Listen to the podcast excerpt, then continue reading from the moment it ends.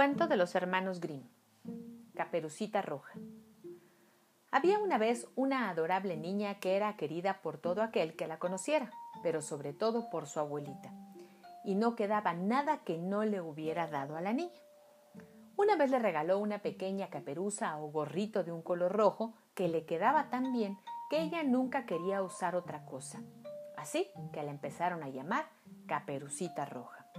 Un día su madre le dijo, Ven, Caperucita Roja, aquí tengo un pastel y una botella de vino. Llévaselas en esta canasta a tu abuelita que está enfermita y débil, y esto le ayudará. Vete ahora temprano, antes de que caliente el día. Y en el camino, camina tranquila y con cuidado. No te apartes de la ruta. No vayas a caerte y se quiebra la botella y no quede nada para tu abuelita. Y cuando entres a su dormitorio, no olvides decirle buenos días. Ah, y no andes curoseando por todo el aposento. No te preocupes, haré bien todo, dijo Caperucita Roja, y tomó las cosas y se despidió cariñosamente. La abuelita vivía en el bosque, como a un kilómetro de su casa, y nomás había entrado Caperucita Roja en el bosque, siempre dentro del sendero, cuando se encontró con un lobo. Caperucita Roja no sabía que esa criatura pudiera hacer algún daño y no tuvo ningún temor hacia él. Buenos días, Caperucita Roja, dijo el lobo. Buenos días, amable lobo. ¿A dónde vas tan temprano, Caperucita Roja? A casa de mi abuelita. ¿Y qué llevas en esa canasta? Pastel y vino. Ayer fue día de hornear, así que mi pobre abuelita enferma va a tener algo bueno para fortalecerse. ¿Y a dónde vive tu abuelita, Caperucita Roja? Como a medio kilómetro más adentro en el bosque.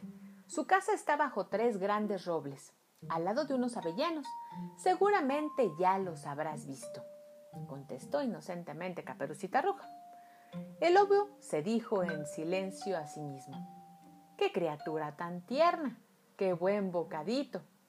Y será más sabroso que esa viejita así que debo actuar con delicadeza para obtener a ambas fácilmente. Entonces, acompañó a Caperucita Roja a un pequeño tramo del camino y luego le dijo, Mira, Caperucita Roja, qué lindas flores se ven por allá. ¿Por qué no vas y recoges algunas?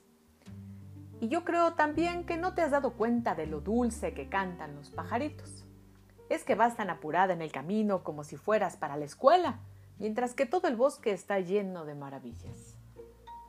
Caperucita Roja levantó sus ojos y cuando vio los rayos del sol danzando aquí y allá entre los árboles y vio las bellas flores y el canto de los pájaros, pensó, supongo que podría llevarle una de estas flores frescas a mi abuelita y le encantarán.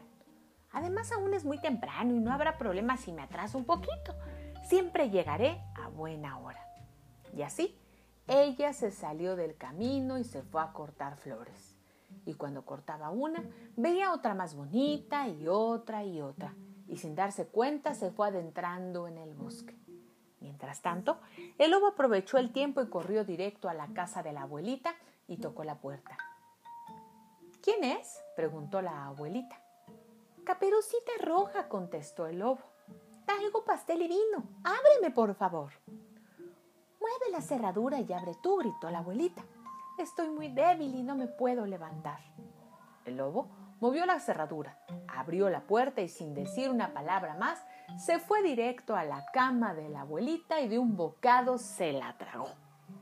Y enseguida se puso ropa de ella, se colocó un gorro, se metió en la cama y cerró las cortinas.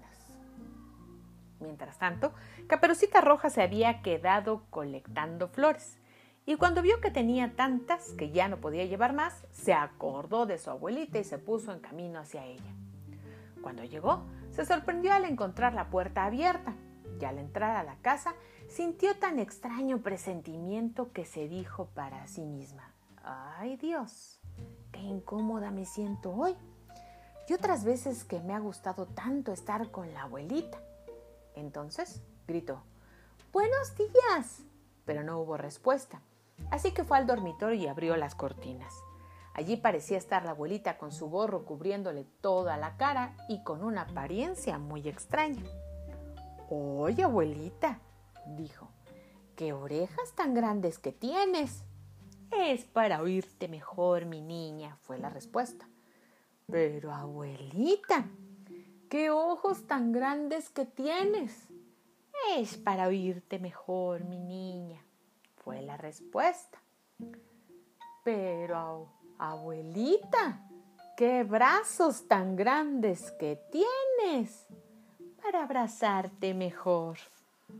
¿Y qué boca tan grande tienes para comerte mejor? Y no había terminado de decir lo anterior cuando de un salto salió de la cama y se tragó también a Caperucita Roja. Entonces, el lobo decidió hacer una siesta y se volvió a tirar en la cama. Y una vez dormido empezó a roncar fuertemente. Un cazador que por casualidad pasaba en ese momento por allí, escuchó los fuertes ronquidos y pensó, ¿cómo ronca esa vieja? Voy a ver si necesita alguna ayuda. Entonces ingresó al dormitorio y cuando se acercó a la cama vio al lobo tirado allí. Así que te encuentro aquí, viejo pecador, dijo él.